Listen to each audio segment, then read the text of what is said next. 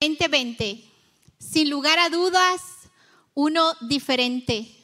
Muchos de nosotros, como cada nuevo año, lo esperamos con gran emoción, llenos de metas, llenos de resoluciones, llenos de objetivos que queríamos realizar. Pero no pasó mucho tiempo cuando nos dimos cuenta que este año sería uno diferente y lleno de muchísimo aprendizaje.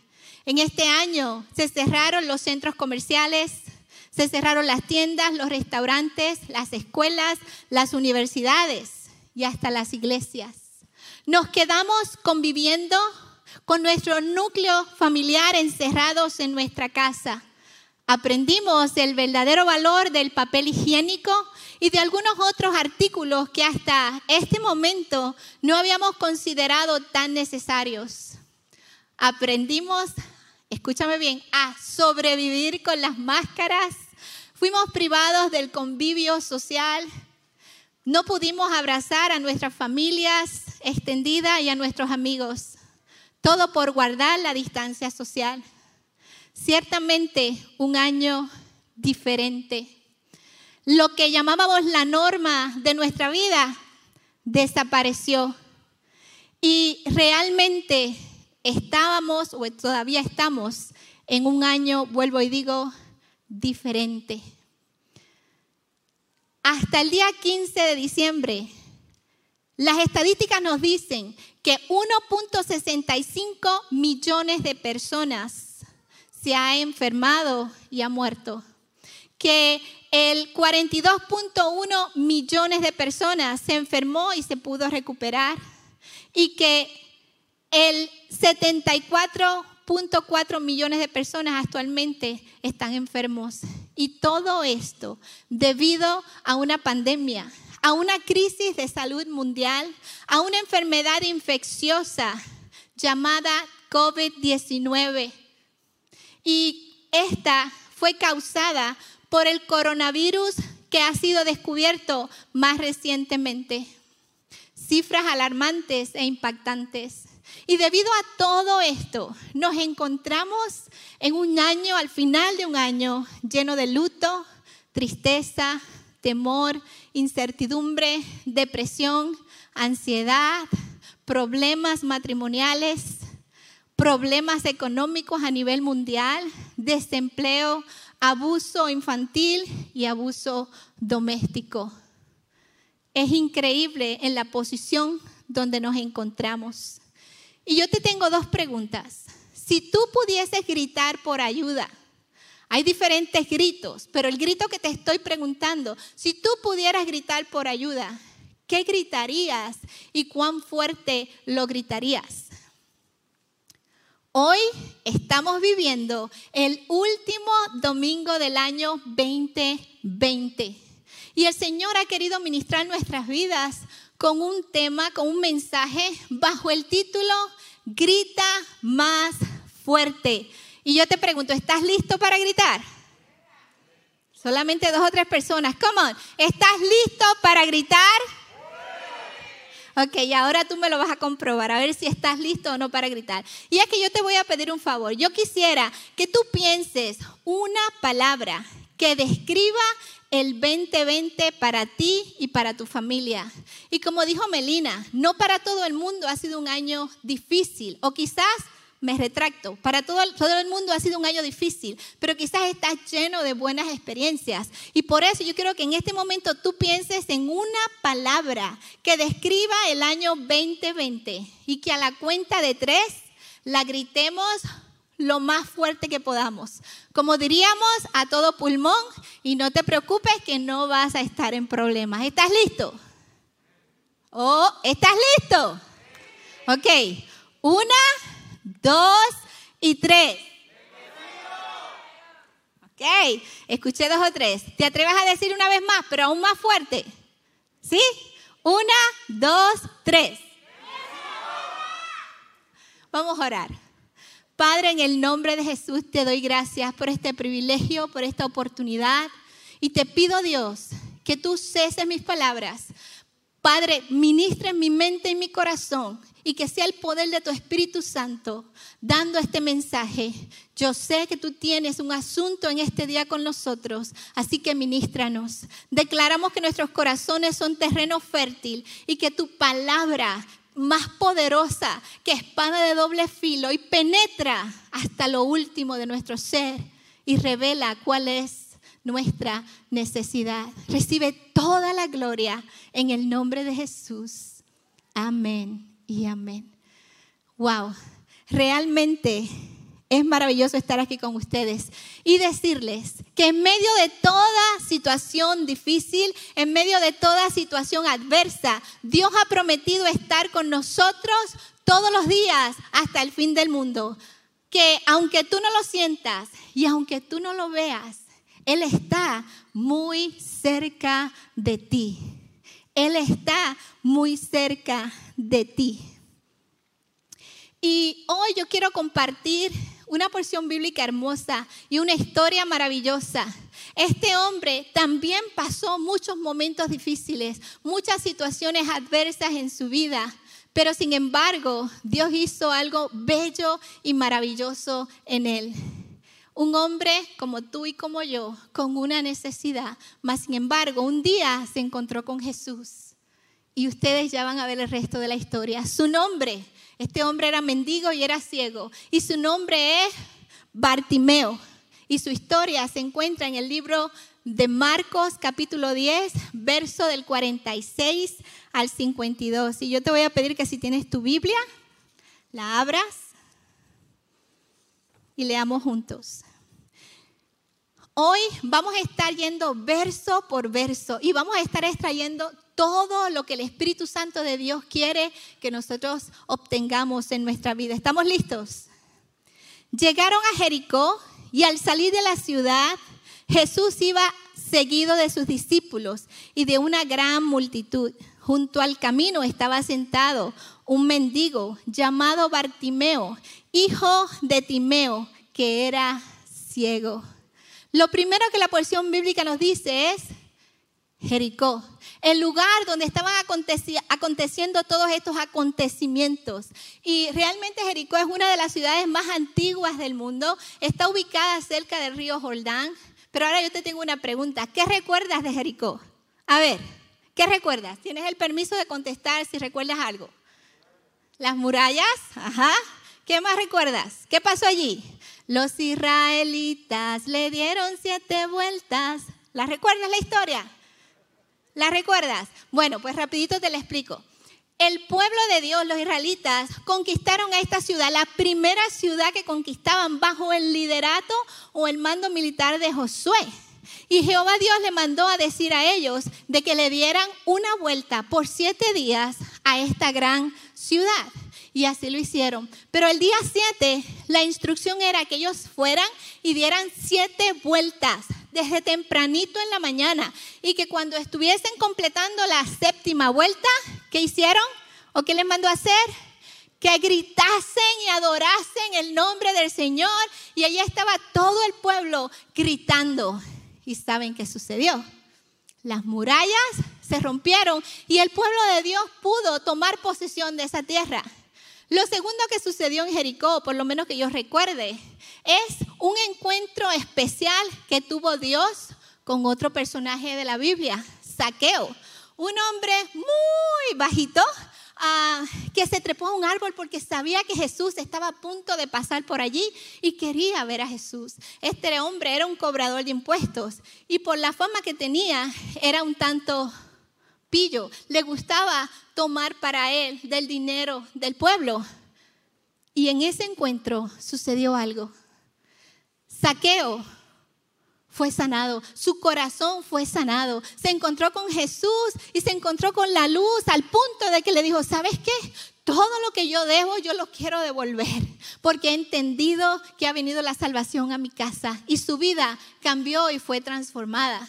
Y hoy Jericó es el lugar del encuentro entre Bartimeo y Jesús. Así que podemos decir que Jericó es el lugar de encuentro donde Dios quiere hacer algo por ti maravilloso. Es el lugar de encuentro donde Dios está listo para hacer un milagro. está listo para sanarte y está listo para comenzar algo nuevo. Así lo hizo y así lo seguirá haciendo. Dice que Jesús estaba saliendo de la ciudad y iba junto a sus discípulos y que junto a él había una gran multitud, no dos o tres personas, una gran multitud. Y que junto al camino estaba este hombre mendigo y ciego que se llamaba Bartimeo. Y la Biblia no lo relata, pero yo estoy más que segura que este hombre había sido ciego desde su nacimiento. ¿Y por qué me atrevo a decirlo? Porque pienso de que por esa condición de su ceguera, él había llegado a ser un mendigo.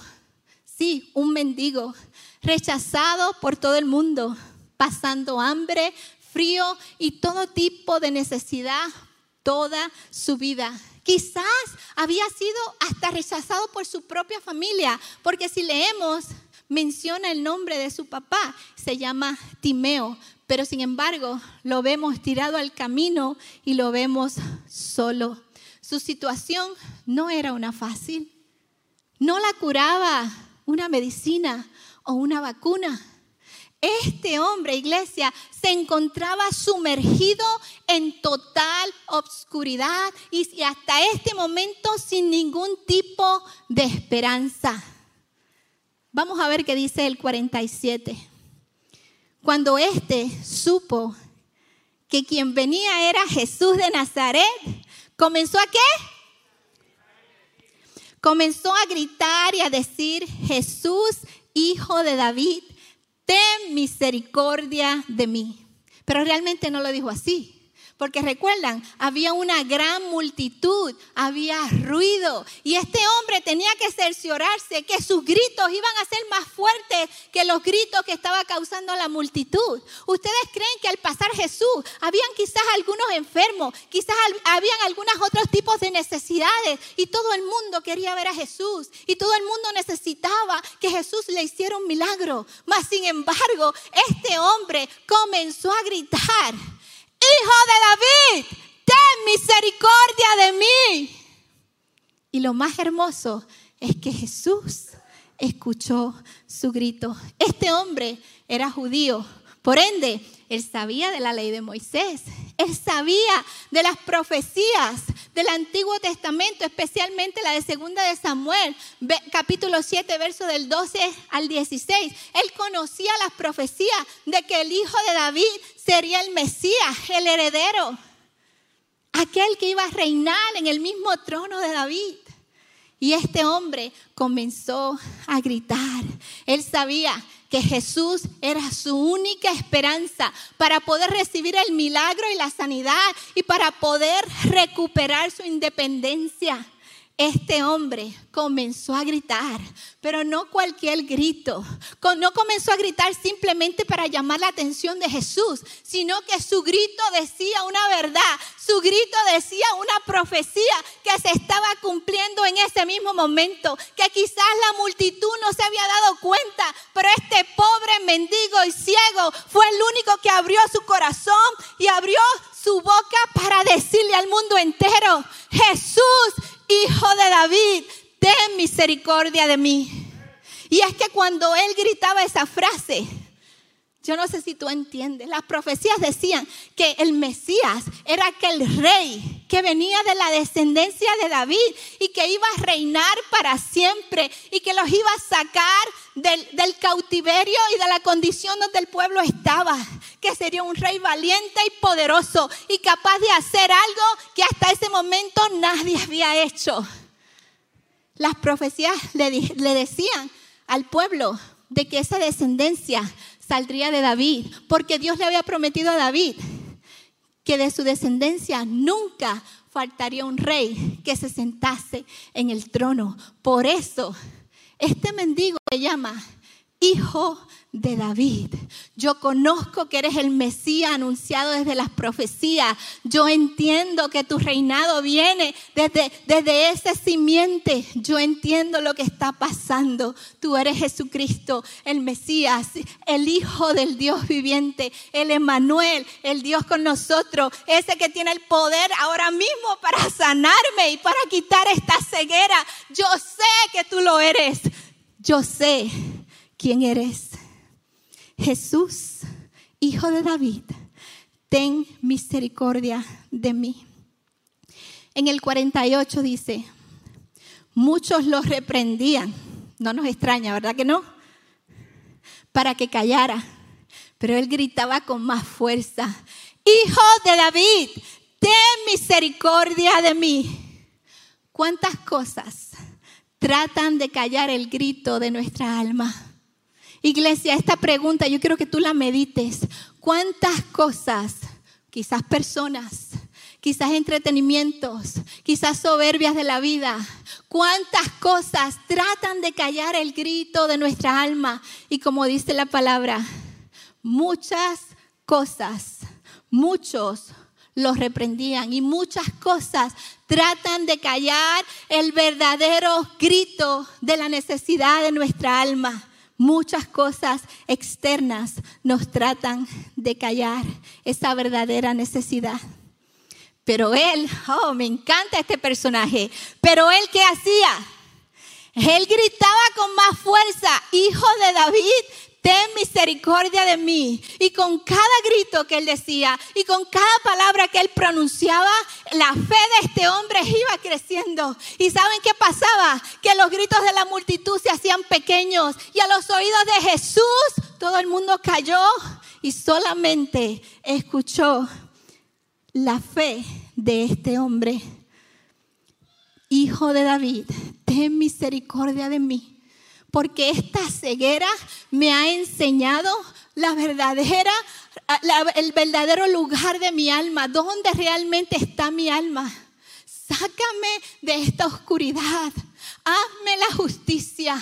Hijo de David, devuélveme lo que el enemigo me ha robado. Ay, sáname mi corazón del rechazo, de la soledad, de la tristeza, de cada lágrima, de cada burla. Ayúdame, sácame de aquí, devuélveme la habilidad de tener mi propia familia, mi propio trabajo. Yo no quiero ser la escoria ni la burla de nadie más. Hijo de David, te necesito. Mira dónde estoy viviendo. Mira dónde está mi alma. No me dejes, no me desampares. Atiende el clamor de mi corazón. Tú eres el Mesías y tienes el poder. Y aquí estoy yo suplicándote. Ten misericordia de mí. No me dejes vivir en esta oscuridad. Atiende mi clamor. Atiende mi clamor. Hijo de David ten misericordia de mí. Porque esta pandemia me ha enseñado cuán débil y vulnerable soy. Esta pandemia ha hecho que yo vea mis verdaderos colores. Muchas veces he estado yendo a la iglesia por los programas, pero mi corazón está lejos de donde debe estar. Se me hace tan difícil mantener mi sintonía y mi relación contigo. Apenas puedo levantarme cada mañana y hacer un devocional. Hijo de David, ten misericordia de mí porque cuando se cerraron las puertas de la iglesia, yo siento que se cerró mi alma y ya no te siento ni te experimento igual. Hijo de David, ten misericordia de mí porque esta, este país está en decadencia.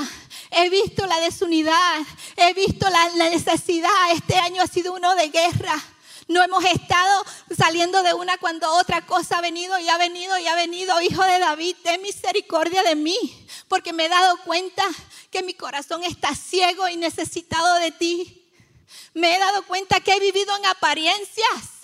Me he dado cuenta que me ha faltado la fe en este año cuando he enfrentado a los gigantes y los enemigos me he dado cuenta que mi fe ha fallado.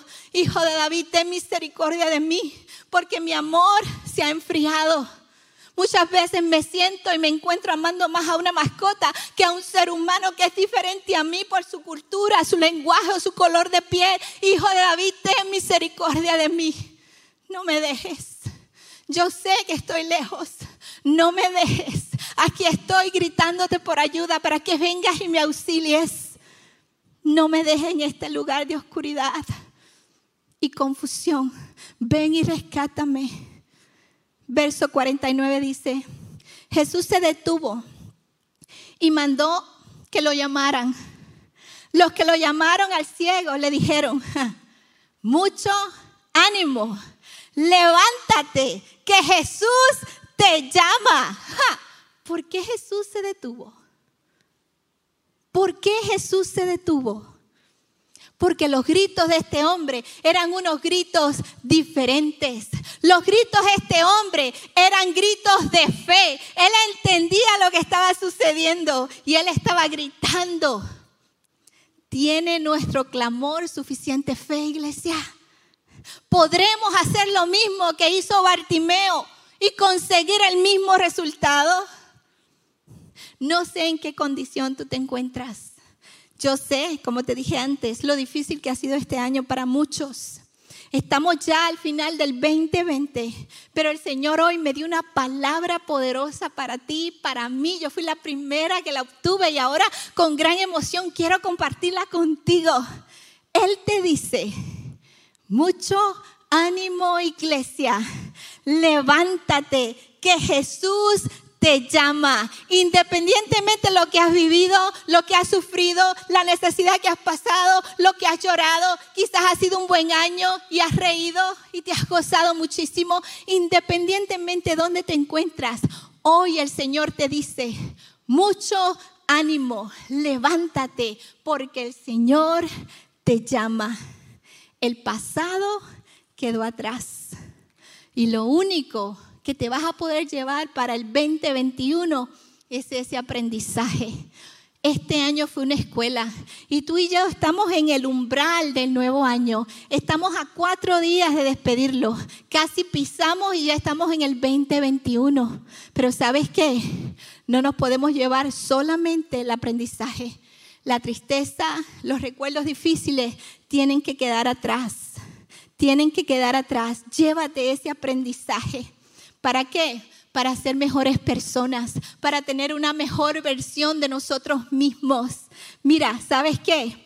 Muchas veces yo misma me he encontrado con patrones y formas de pensar equivocadas. Y Dios me ha dicho, Mira bien, Jenny. Yo sé que tú estás viendo tus verdaderos colores. Mira bien. Y sabes lo que mi alma me dice, que esos patrones y esas formas de pensar se quedan en el 2020. Que yo he aprendido algo mejor de parte de Dios. Ya no quiero ser la misma. Y esos cambios yo no quiero que sean circunstanciales. Yo quiero que sean cambios verdaderos. Que cuando llegue la norma de vida, porque va a llegar, que cuando todo esto pase, que nosotros podamos ser una mejor versión de nosotros mismos, que podamos ser mejores hijos de Dios, que podamos ser mejores esposos, esposas, seres humanos, padres, hermanos. Tomemos el aprendizaje de este año. Desde ese mismo momento dice que Jesús se detuvo y lo mandó a llamar. Desde ese mismo momento que Jesús se detuvo, la vida de Martimeo cambió para siempre. Hoy Jesús se detiene, iglesia. Hoy Jesús se detiene y nos está mandando a llamar. ¿Te atreves? ¿Sabes por qué? Porque Él está escuchando tus gritos.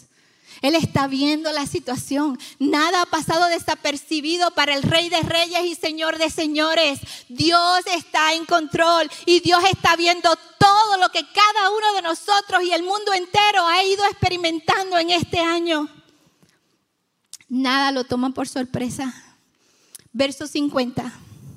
Arrojando su capa, el ciego dio un salto y se acercó a Jesús arrojando su qué? ¿Tú sabes lo que? Esa capa era una prenda distintiva de en esa cultura y ellos se la ponían encima de su batola. Era una prenda muy distintiva de su cultura. Y para un mendigo ciego era aún más distintiva porque esta capa no se supone que estuviese sucia y rota. Pero para un mendigo esa era la realidad. Esa capa estaba sucia y estaba rota. También esta capa era importante para Martimeo, porque representaba su seguridad, representaba su compañía en momentos de soledad, representaba eh, eh, el limpiarse las lágrimas en los momentos donde lloró, en los momentos de vergüenza. Esta capa le cubría su rostro y se sentía mejor. Esta capa simbolizaba cada una de las experiencias en la vida de, Bartimeo, cada una de sus experiencias. Esta capa simbolizaba su vieja vida. ¿Y qué hizo Bartimeo con esa capa? ¿Qué hizo? ¿Qué hizo fuerte? La aventó, la soltó.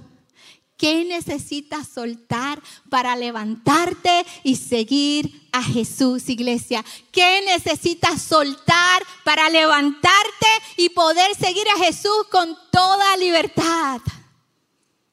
La porción bíblica dice que él la aventó, arrojó su capa y esta capa simbolizaba lo viejo, lo triste, lo doloroso. Todo eso Él lo dejó atrás, lo dejó en su pasado. Por más doloroso que fue, Él no dijo, ay Jesús, pero déjame llevarme la capita, porque esta capita es testigo de lo mucho que yo he sufrido. Ay Jesús, déjame agarrarla y llevarla conmigo a lo nuevo, porque realmente a mí me gusta ser la víctima. No, Él no hizo eso. ¿Qué hizo de nuevo? Ayúdeme iglesia, ¿qué hizo? Se atrevió a arrojar su pasado, cada lágrima, cada emoción, cada situación donde él vivió antes de ese momento, se atrevió a soltarlo para que el Señor le hiciera su milagro, para que el Señor lo sanara y para que el Señor comenzara algo nuevo en su corazón. Se atrevió. Y muchos de nosotros, muchas veces, nos hace falta ese valor que tuvo él. Y no solo lo soltó, sino que dice la palabra que qué? Que saltó. Saltó y dijo, este es mi tiempo y este es mi momento. Me voy a enfrentar con el Mesías, con el Hijo de David. Finalmente, su misericordia lloverá sobre mi vida. Finalmente, su misericordia me hará una nueva persona. Él estaba listo. Él estaba más que listo. Estamos nosotros listos para lo nuevo que tiene Dios en nuestra vida. Vamos al 51. Y Jesús le preguntó, ¿qué quieres que haga por ti? El ciego le respondió, maestro, maestro, quiero recobrar la vista. Maestro, aquí estoy yo vulnerable y débil, con mi condición tal cual es. Yo no te voy a decir, bueno, Jesús, ven acá, siéntate aquí, vamos a hablar. Es que, mira, desde nacimiento me pasó esto. No, no, no, no, no, no, no. Ninguna vuelta y ningún rodeo. Vulnerable y débil como ser humano. Jesús, necesito que me devuelvas la vista.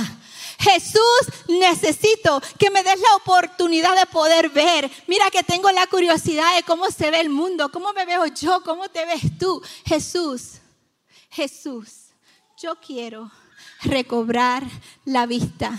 Y esa pregunta que le hizo que le hizo Jesús a Bartimeo, habla de su gran misericordia. Él ve nuestra necesidad, Él ve dónde estamos en nuestra jornada. ¿Qué quieres que haga por ti, iglesia? ¿Qué quieres que haga? Esa es la pregunta que hoy Dios nos hace a nosotros. ¿Te atreves a contestarla? te atreves a contestarla. Bartimeo fue completamente vulnerable y ser vulnerable y ser débil no tiene nada de malo, al contrario, su misma palabra nos dice que cuando nosotros somos débiles, ¿qué sucede? Cuando nosotros somos débiles, entonces somos fuertes porque Él nos da la fuerza. Viene de Él, no viene de nosotros. La fe de Bartimeo hizo que el milagro sucediera. Su copa estaba llena de fe. Él no tenía tan siquiera un alfiler de duda de que Jesús era el Mesías. Y su fe hizo que Jesús escuchase su clamor. Y hablando de todo esto, el año 2020 y todo lo que sucedió a la vida de Bartimeo, tres cosas que me encantaría compartir contigo para que tú te las puedas llevar al 2021 y vivirlo de una forma diferente. Esto que te voy a compartir es el aprendizaje que te puedes llevar del 2020. Y la primera es gritar tu fe.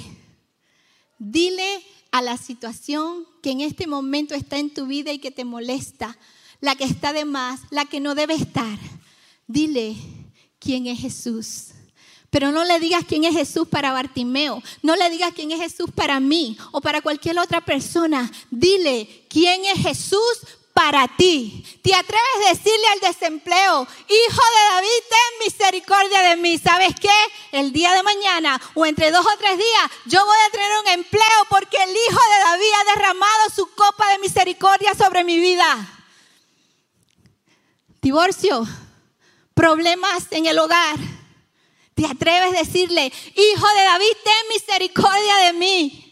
Porque yo creo que tú tienes el poder para sanar y que todo lo que todo lo que está muerto tú lo puedes resucitar. ¿Te atreves a decirle a la depresión y a la ansiedad que ahí está la puerta, que se puede ir? Porque tú has entendido que el que está contigo es más grande que el que está afuera, que han sido mentiras que te ha dicho, que tienes que temer, que le tienes que temer a lo que depara el futuro. Mentira, porque la fe te dice que la fe es la certeza de lo que se espera, la convicción de lo que no se ve. Y Él ha prometido estar con nosotros todos los días hasta el fin del mundo. Así que depresión, ansiedad, Bye bye. En este día Dios quiere sanar. En este día Dios quiere sanar y Dios quiere que tú creas el poder que hay en el Hijo de David, en el Mesías. Se acabó. Dile, grítale tu fe a cualquier problema que se avecine. Yo no sé lo que depara el 2021, pero lo único que yo te puedo decir es lo que no cambia, que Jesús no cambia y que Él promete estar contigo y conmigo. Por ende, no importa lo que venga, todo estará bien. Todo estará bien. Todo estará bien. Y no hay virtud en cada uno de nosotros. La virtud viene de aquel que ha prometido acompañarnos en esta jornada hasta que Él venga por nosotros. Todo estará bien. Grítale a tu, grítale a tu circunstancia, grítale tu fe, grítale tu fe. Tan siquiera le hables. Grítasela, grítasela. El segundo punto, segundo aprendizaje. Suelta tu capa y levántate. Suelta tu capa y levántate. No trates de llevarte la capa. ¿Sabes por qué no? Porque lo que está roto y sucio no tiene lugar en Jesús. Lo que está roto y sucio se queda en el pasado. Porque si no soltamos el pasado, Dios no nos puede sanar ni, ni, comenzar nada nuevo en nosotros. Cuando Dios quiere comenzar algo nuevo en nosotros, será limpio y será nuevo. Será nuevo. Entonces, suelta tu capa y levántate. Yo creo que es tiempo de que nos levantemos de nuestro sillón de la sala, que soltemos el control, que comencemos a mirar hacia afuera con, con, mucho optimismo, que sepamos que Dios está en control y que mientras hay vida hay esperanza, que no tenemos que estar asustados por nada, porque nuestro Dios tiene cuidado de nosotros. Suelta tu capa y levántate. No sé si es una capa, no sé si son dos o tres capas, pero hoy Dios te dice, suelta tu capa y levántate. Y lo tercero que Él te dice, o lo que puedes aprender, encuéntrate con Jesús. Encuéntrate con Jesús. Yo no sé si tú sabes, pero Él está susurrando tu nombre hace rato. Él te está llamando. Él quiere escuchar cuál es tu necesidad. Él está en este lugar. Iglesia, Él está en este lugar. Su unción de sanidad está aquí. Y Él va a hacer cosas lindas y maravillosas. Ya comenzó a hacerlas. Pero no es a nivel de multitud. Es a nivel personal. Él ha comenzado a llamar tu nombre. Tu nombre. Si tú calmas tu alma, lo podrás escuchar. Y te está diciendo, ¿qué quieres que yo haga? ¿Te atreves a contestarle la palabra? ¿Qué quieres que yo haga?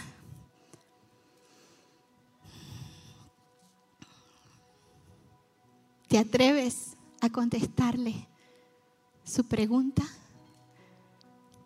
¿Te atreves a ser débil y vulnerable? ¿Te atreves?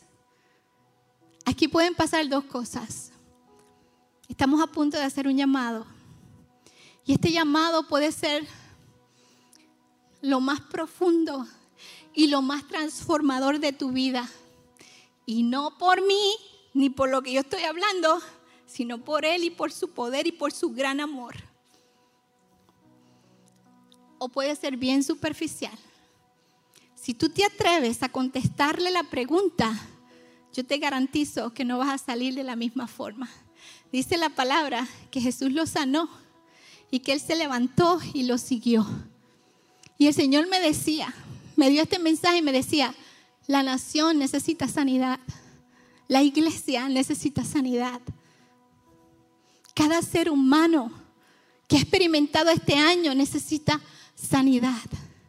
Así que iglesia, es el tiempo de sanar y es el tiempo para que te levantes. Si tú te atreves, si tú te atreves, Él lo va a hacer. Y yo quiero comenzar diciéndote que tú estás hoy día en Jericó. Y si recuerdas lo que significa Jericó, es el lugar de encuentro donde Dios quiere encontrarse contigo. Se encontró y hizo el milagro con el ejército de Josué y su pueblo. Hizo el milagro en la vida de Saqueo y ahora hizo el milagro en la vida de Bartimeo. Y hoy este lugar se ha convertido en un Jericó. Aquí está su presencia, aquí está su unción. ¿Te atreves a creerlo? ¿Te atreves a creerlo? Este es el tiempo de sanidad, iglesia. Yo no sé dónde tú estás, yo no sé el peso y el dolor de tu corazón, pero hoy Dios comienza a tratar contigo. Y yo quiero que mientras esto sucede, yo quiero que los músicos se acerquen. Y yo quiero que tú te levantes, te pongas de rodilla o te quedes sentado como tú lo prefieras. Y tú comiences a hablar con Dios. Si te atreves gritar más fuerte, ¿cuál es tu necesidad? Ya basta, ya basta de vivir vidas a medias. Tienes el potencial para vivir una vida completa. Dios hoy quiere sanarte. Y no solamente una sanidad del alma, somos espíritu, alma y cuerpo. Y yo creo que hoy Dios tiene la sanidad, la sanidad del espíritu, del alma y del cuerpo. ¿Te atreves a hablar con Dios? ¿Te atreves a decir cuál es tu necesidad? Comienza a clamar, comienza a adorarlo, comienza a hablar con Él. Ahí mismo donde estás. Ahí mismo donde estás. Yo quiero orar. Y mientras yo oro, yo quiero que tú comiences hacer esta guerra, hacer esta guerra y a pedirle la sanidad. Padre, en el nombre de Jesús, Hijo de David, ten misericordia de tu pueblo. Nosotros nos humillamos delante de ti, Señor. Y comenzamos a clamar por esa, sanidad del espíritu, del alma y del cuerpo. Padre, han sido muchas las cosas que hemos experimentado a través de toda nuestra vida, quizás como Bartimeo. Y este último año no ha sido uno fácil, Señor. Tú conoces cada momento de dificultad en nosotros. Padre, estamos a punto de entrar a un año nuevo. No permitas que lo entremos de la misma forma. Sáname, Dios.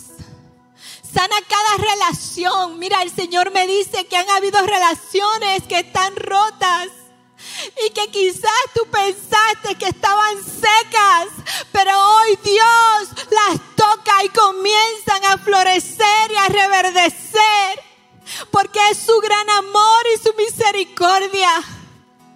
Oh, yo veo relaciones entre amigos y familiares completamente quebrantadas, pero hoy Dios las hace florecer.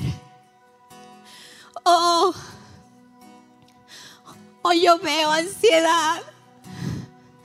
Hoy yo veo cómo ha faltado la fe. Y yo no quiero que te sientas culpable, simplemente reenfoca tu pensamiento en Jesús, no en la circunstancia, sino en la cruz del Calvario, en esa cruz que no se mueve, ni se quebranta, ni se rompe, ni desaparece, ni se enferma. Enfoca tu mirada en Jesús. Corre a la cruz. Si te has sentido lejos, porque quizás ni has entendido lo que ha pasado. Un día abrimos los ojos y ya las cosas no eran iguales. Quizás te dejaste llevar por la corriente de quedarte en casa y hoy día estás en un lugar lejos de Jesús, a ese amado, a ese que amas. No te preocupes, corre a Jesús. Pídele que te sane y que te acerque a Él. Si has dejado que el estrés y el correr de la vida sea primero, no importa. Corre a Jesús porque Él está en este lugar, porque su unción está aquí para sanarte. Si tu cuerpo está enfermo con alguna enfermedad, pídele que te sane, pídele que tenga misericordia. Hijo de David, ten misericordia de tu pueblo. Padre, tú conoces cada corazón y cada necesidad. Solamente sanando podremos caminar hacia lo nuevo. Yo te pido que así como al pueblo de Israel, tú quebrantes cada barrera, que simplemente nos dejes vulnerables, Señor. Yo quiero ser débil. Rompe cada una de las barreras, de las murallas que quizás para protegerme he levantado a través de toda mi vida. Rómpelas, Espíritu Santo de Dios. Haz como tú quieras. Haz como tú quieras. Yo no sé si tengo una, dos, tres, cinco, diez capas. Yo las quiero arrancar de mi vida. Yo las quiero arrancar de mi vida. Yo quiero ser libre y te quiero seguir a ti, Señor. Levanta, levanta, grítale a los huesos secos. ecos secos, cobra vida en este momento a través del poder y la unción de Jesús. El Mesías, a través de su sangre derramada en la cruz, a través de su sacrificio, su muerte y resurrección. Una iglesia sana para levantarse y atreverse a vivir en el nuevo año una experiencia como nunca antes. Gracias por cada experiencia, Dios.